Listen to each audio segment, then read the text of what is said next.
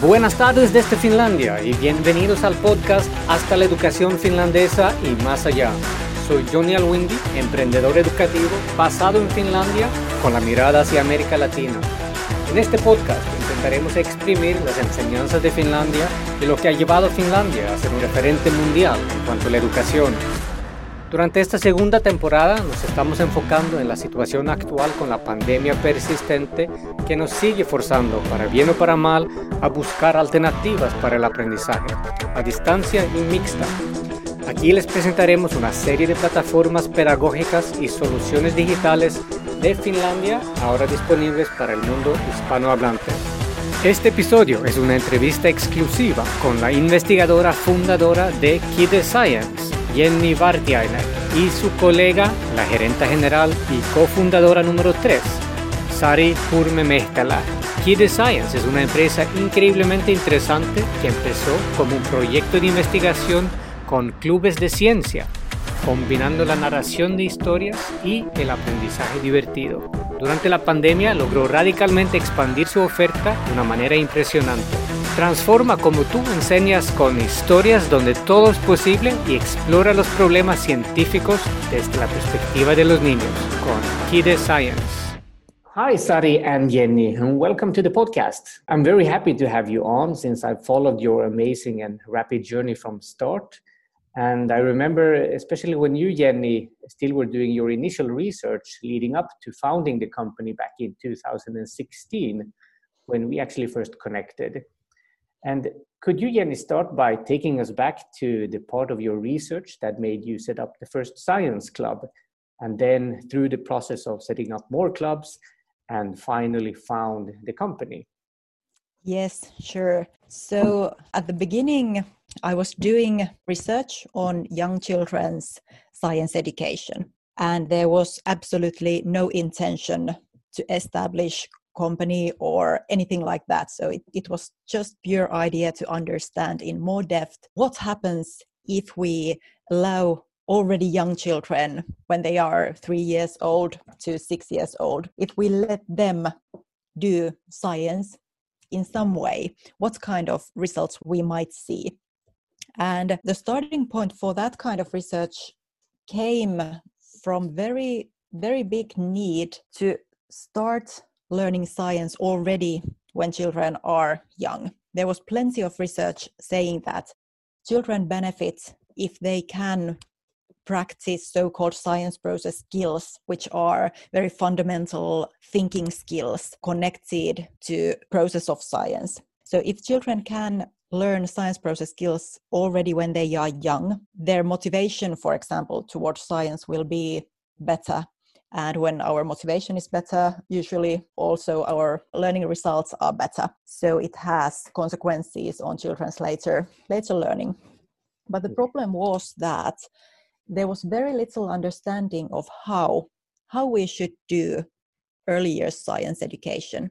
So my research started to look at this question how to do meaningful science education for young children and to find out answer for that question, we started establishing science clubs for children.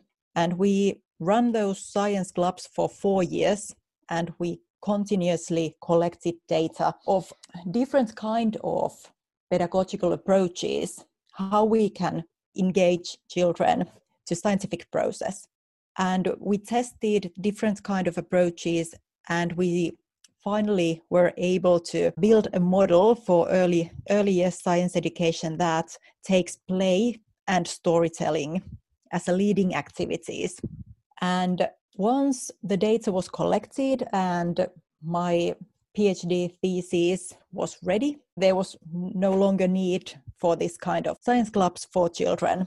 So then we told parents who had been with their children with us for many years that there will no longer be these science clubs. So we will end this activity as it has been. And then the feedback from the parents was like, no, you can't do that. This is the best hobby my child has ever had. That was the starting point for the idea that how we can continue this activity. And then I decided with a couple of teachers who have been running with me those science clubs that we try to make it continue. And eventually, then Aino, the second founder of Kide Science, one of our teachers, decided with me that we are going to establish a company around this idea. Okay, exciting. So, yeah, I was going to ask about how you decided to uh, make a company out of this and actually have your research continue in the form of a company. And then, how did you get to reach out to Sari, who I will ask more directly from her perspective? What was your role first as a researcher, finding a teacher, but then uh, when you wanted to create a company, what were the next steps into actually making that happen? And how did you reach out to Sari in the end?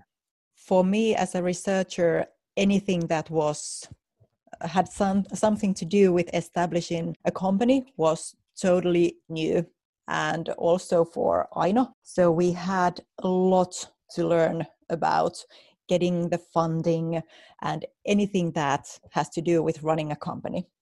And quite quickly, we realized that two persons with teacher background who has great passion only to uh, improve education and bring children possibility to do science already at their earliest we need someone who understands more about the business side and understands more about finance and how to make this work in a business wise so then we decided that we need to have third founder in a team who has this kind of background.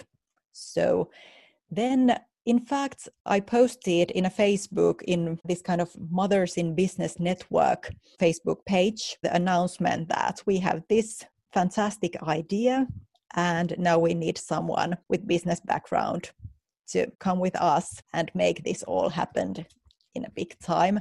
So then then we found Sari. Okay, fantastic. Yeah, I know you have made a fantastic team since start as the key ingredients for this company's success. But before I go to Sari, uh, one final question uh, for the time being. So, your role as a researcher, can you uh, summarize a little bit how it has developed since uh, also maybe a little bit before you started this specific research on uh, science education for children. Uh, so, a little bit about your personal background leading up to this, and then how your researcher role has developed now over these three, four years in the company. Yes, my background is that I'm chemistry and mathematics subject teacher. So that is my basic education. And I, I have been doing a lot of developmental work, uh, teacher training, different kind of activities in the field of chemistry, physics, math, geography, biology, education, and those have been mostly in the level of elementary school or high school.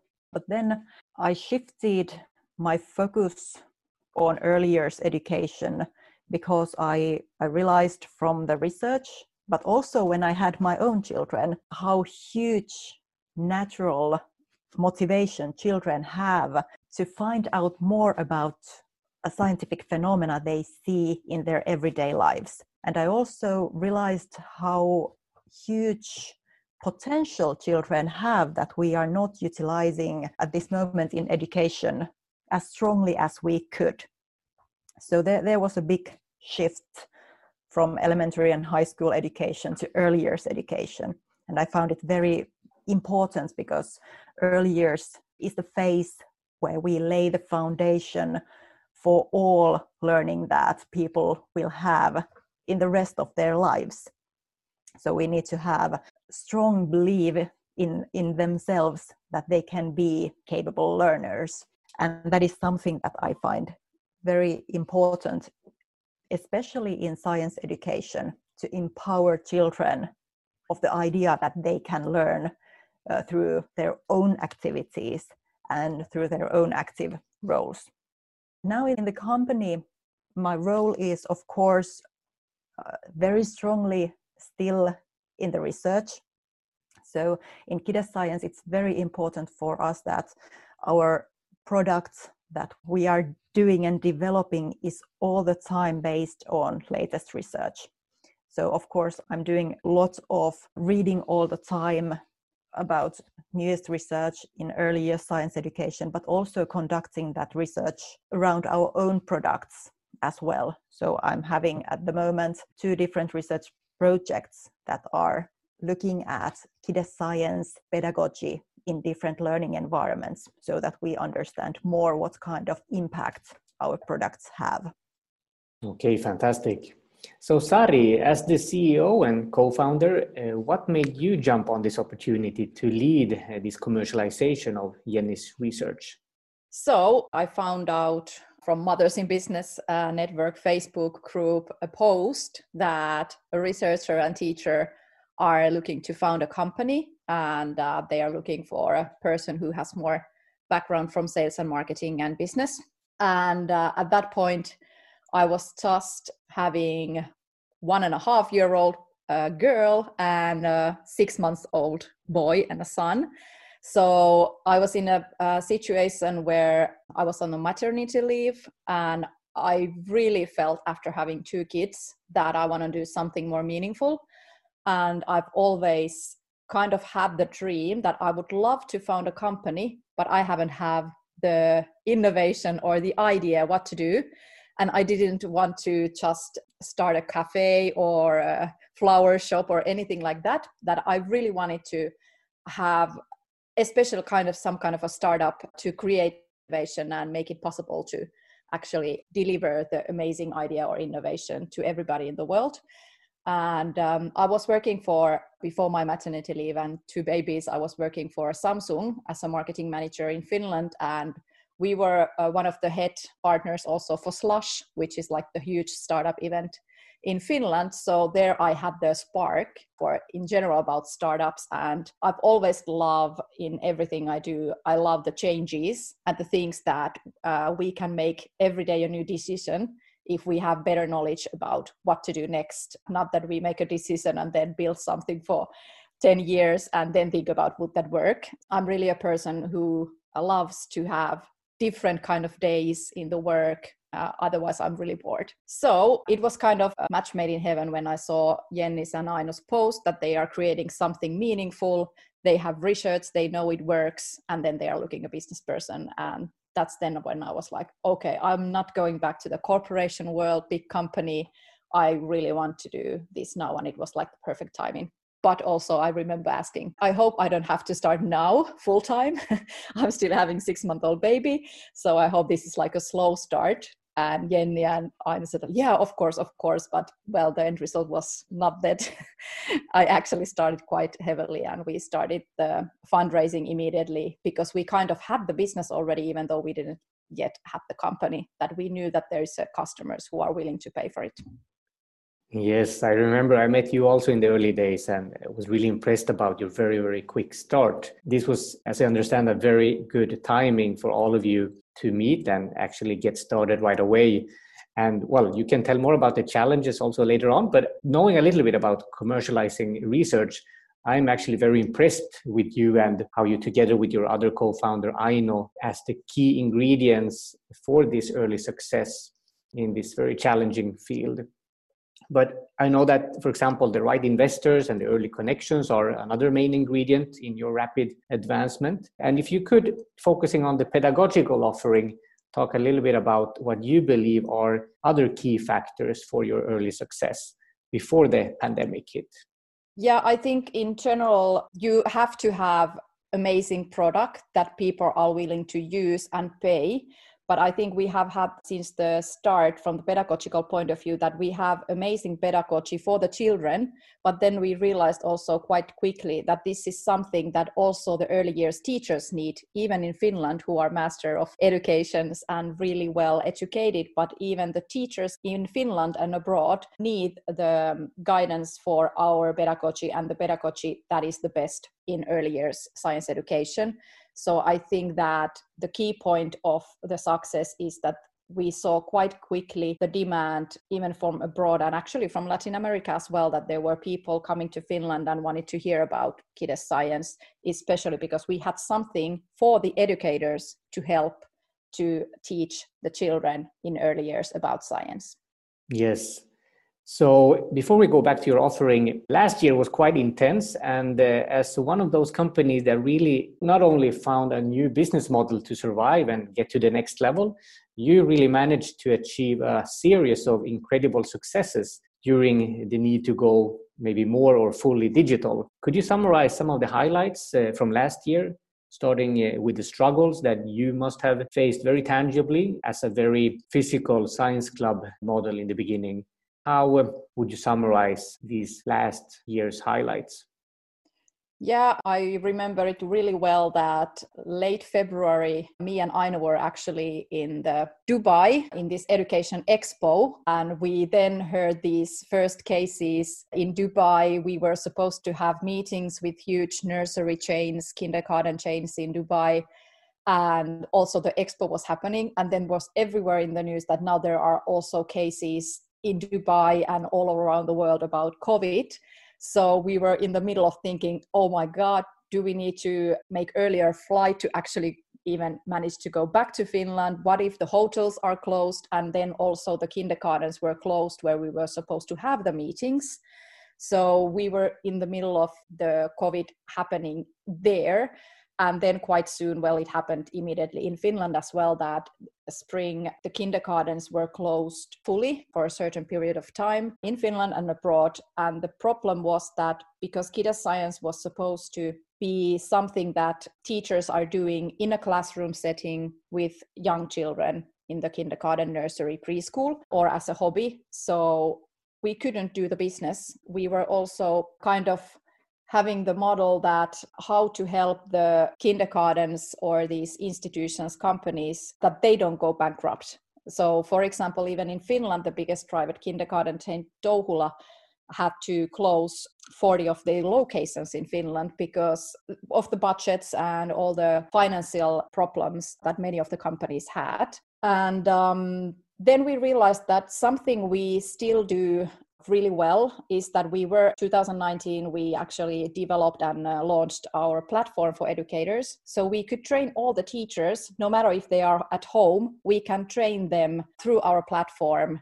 kind of remotely in a way that we don't have to actually go to any of the places. So we had that already for a covid uh, situation but then also we decided to start to test what if we actually turn the Kide science uh, lessons in a remote setting and with one of our best teachers we started to test that that how well can we have remote online science lessons with young children which we almost uh, ourselves we were like really like can that actually work that young children are on the other side of the zoom call or video meeting? And quite quickly we saw that if you have really engaging pedagogy and the children are still doing hands-on experiments and it's much more play for them than kind of a zoom classroom school setting it really worked so we had found out already something, and then we just developed really quickly more kind of tips and tricks and pedagogical advice for the teachers how to do Kide science lessons now in a remote setting. So there is, for example, group of children at home, each of them, of course, at their own home, and then the teacher is doing remote setting. So the teachers can continue their teaching, even though the kindergarten or nursery preschool is closed. So that happened. And then also we thought about that okay, if the parent wants to be a teacher at home and do engaging science lessons, how we can help them. And for that, we also kind of made a little adjustments uh, for our educator product and then launched this kind of a family product that parents can do whenever they feel they have a, a, best situation and moment at home they could do with our help some of the science experiments at home. And that's also something we did then 2020. But still, we believe the most in a way that Kide Science is for educators who are doing science education, engaging with young children, either in the classroom or then remotely if the pandemic uh, situation is bad in your area or location. Yes. Okay, so to focus a little bit about your offering, uh, and especially now so you provide a playful STEAM education model that lets even three-year-olds start their journey as a critical thinker and emphasizing imagination as a starting point. Can you, Jenny, also expand on this a little bit about how your model now is offered digitally without losing the pedagogical strengths of your research? Sure. First of all, one important point is that we have now been able to create one kind of version to deliver our pedagogical model so that we are not in the same physical space together so through internet. But of course we are all the time still gathering information and doing research how this could work even better. But one one very important point there is that we create that playful environment for a child when they are doing hands-on activities. We can create it of course when we are all together in the same room but we have have been able to see that it's possible to do also through for example zoom meeting. And important factor there is to use storytelling. So our pedagogy is very heavily dependent on storytelling. So with story we can create that playful mood and through that story also we let children to pretend that they are little scientists. So they are not children anymore but they are capable little scientists who have skills to solve problems that come up in our stories. And the power of stories can be delivered very effectively also in remote learning situation. Of course child needs adults some adults to help with equipment, to help with very practical things when they are doing experiments. But we know that our teacher can deliver that playful learning environment also in a remote setting. And that happens also by how we call children, what kind of value we give for children's observations and results that they get. And I think that the whole power of our science pedagogy is how we shift the power structure of who has the power of knowing. So we try to take that power away from the teacher and transform that power to the child so that by that playful situation teacher becomes co-experimenter with a child and child has that power to create new knowledge and teacher is only scaffolding children's thinking. And and we know that that can happen also if we are in a remote session with children. Yes. I wanted to talk a little bit about how you actually inspire children and adults through the screen and not only uh, with your product your main product but you actually have a tv show in finland and you have a strong base in finland in general but with your tv show you even actually show this to a larger public. And i'm resembling it a little bit with these cooking experiments when you many mothers and fathers cook together with their children from early age and that's a little bit like a chemical experiment when you're baking things and so on. And your TV show in Finland is very, as you say, highly focused on the co experimenting and co creation of experiments and science projects. Could you mention a little bit about this, what you're doing in the TV show? And well, I'll ask Sari a little bit about your international plans also regarding this. What's the TV show's role when it comes to your offering in Finland? Uh, the TV show we have is done in cooperation with Finnish national broadcasting company Yle. And main point for that is to take away the stamp that science quite often have that science can be done only by very intelligent people or it's something that has some kind of mystical veil on it so we wanted to take that kind of attitude away and take young children and put them in the center of doing scientific activities. Of course, there are plenty of science TV shows in the world, but I think that in quite many TV shows, the point is that adult is doing scientific activities and child is only someone who is observing what adult does. We have tried to change this situation around and try to give a more active role for children in our TV show. Of course, there is adult who is giving instructions, but our aim is that children are the ones who do all that experimenting and hands-on part in that science show And for the child in home, that gives idea that if those children in the screen can do this probably i can do it as well. And we know that our science tv show it has encouraged uh, families a lot to do hands-on experiments at home and that has been one of our main aim. And that's also why in our science tv show there is no explosions. There is nothing that is sometimes familiar with science shows so that we make flames and huge bubbles or or things that are some kind of very dramatical we have tried to take very basic household objects and find science in the tiniest little everyday occasions and by doing science with everyday objects, then we can give children possibility to do science at their own homes with their own simple equipments. But we also know that some children enjoy a lot just watching what happens in that TV show. So it serves both kind of children those who want just to watch and enjoy what happens in that TV show, but also encourage children and families do different kind of science activities together at home environment. Yes, that's great. And I think, uh, as you say, with stories, also the inspiration is a key ingredient to inspire others to start their journey when it comes to learning or embarking on whatever adventure or project. So yes, uh, looking at your TV show, you really see that you have uh, this home supply uh, model that you could actually just start yourself at home. And I know that your platform that is offered to parents actually highlights this on your website.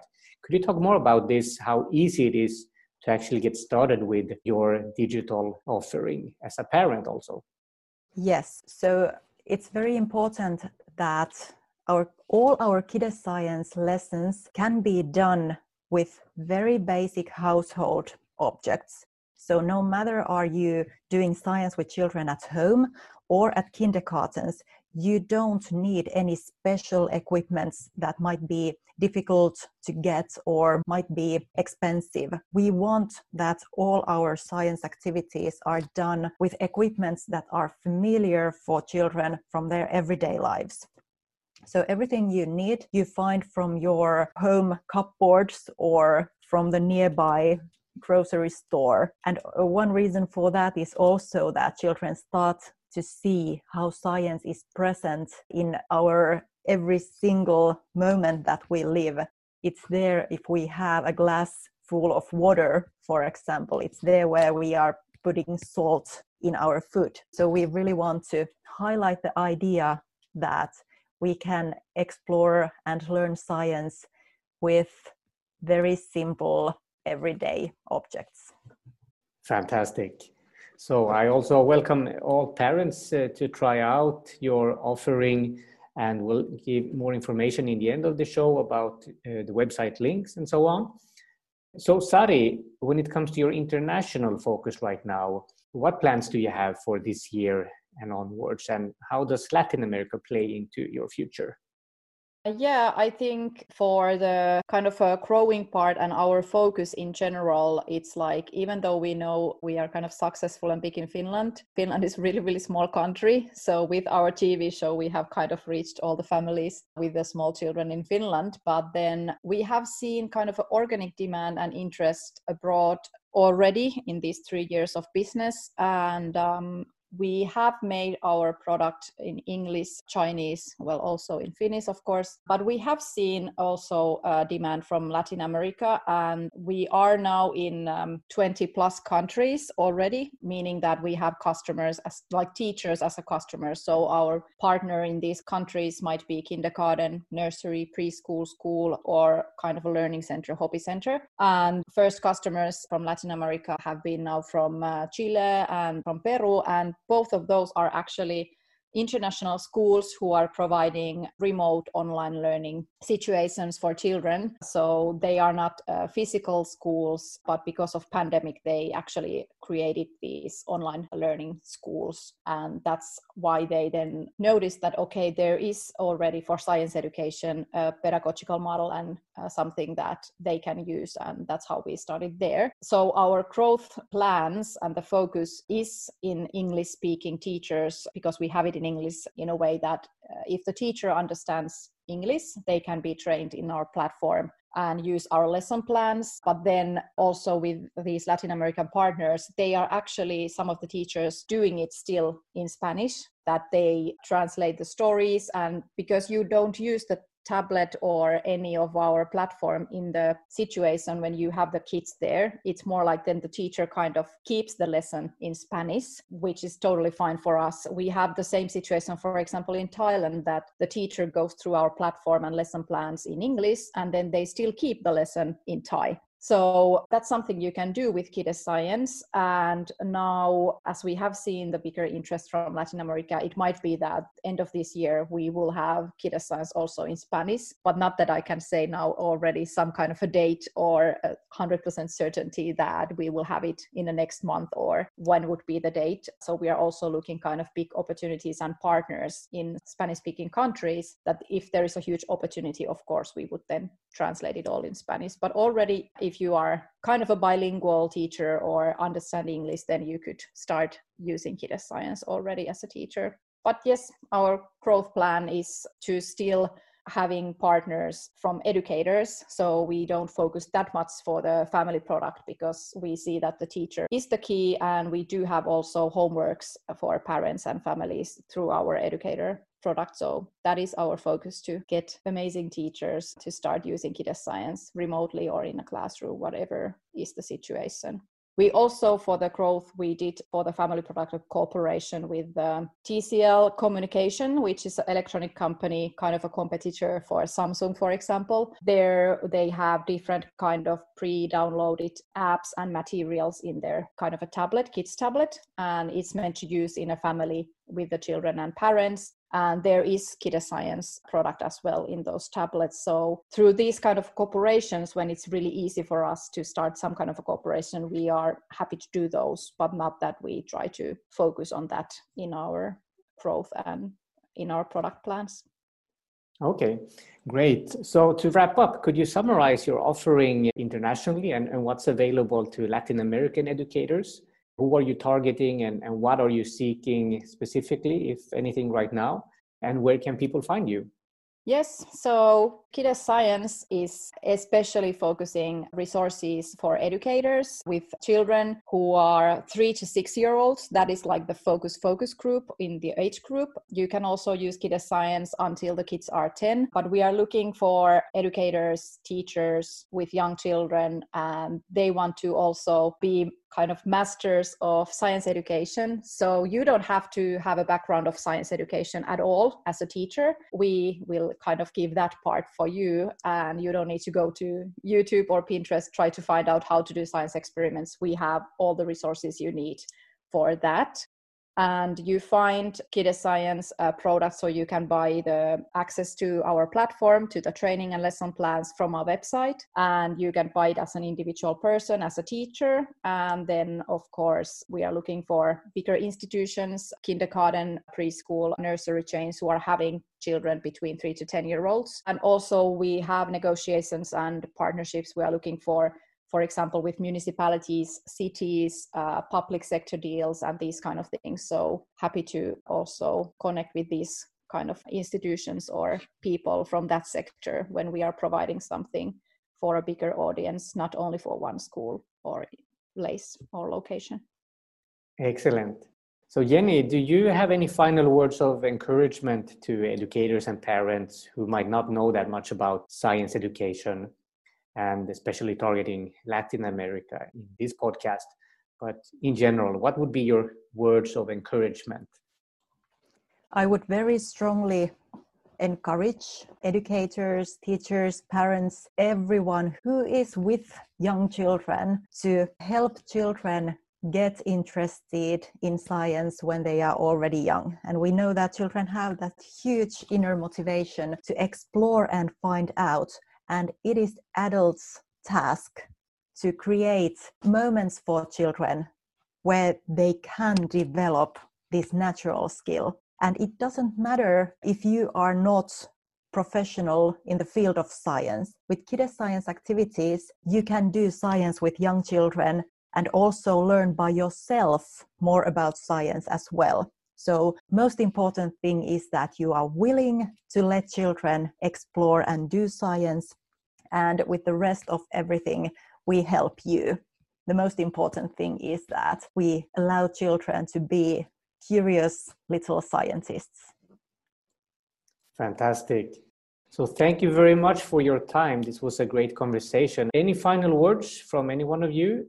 Maybe final word that also the teachers we have also free trial for teachers so they can test our lesson plans for free and with especially uh, the equipments they already find at home or kindergarten. So i encourage them to just test it for free from our website. Fantastic. So thank you very much again and i hope to talk to you soon again. Thank, thank you. you. Muchas gracias por habernos acompañado en esta sesión No dude en visitar la página web de Kid Science en kidscience.com para conocer su oferta. Por ahora, su material está en inglés, pero están buscando socios del mundo hispanohablante. No dude en contactarnos si quiere poner a prueba esta excelente solución gratuitamente para convertir sus niños en pequeños científicos. También pueden escribirnos directamente en nuestra página de Facebook, Johnny Alwindy Public o Edvisto Latam. Este podcast está patrocinado por Edvisto y este episodio en colaboración con Kid Science. Asegúrate de suscribir al podcast en cualquiera de las plataformas móviles que manejan podcasts para estar al día de próximos episodios y nuestras recomendaciones actuales desde Finlandia para el mundo hispanohablante.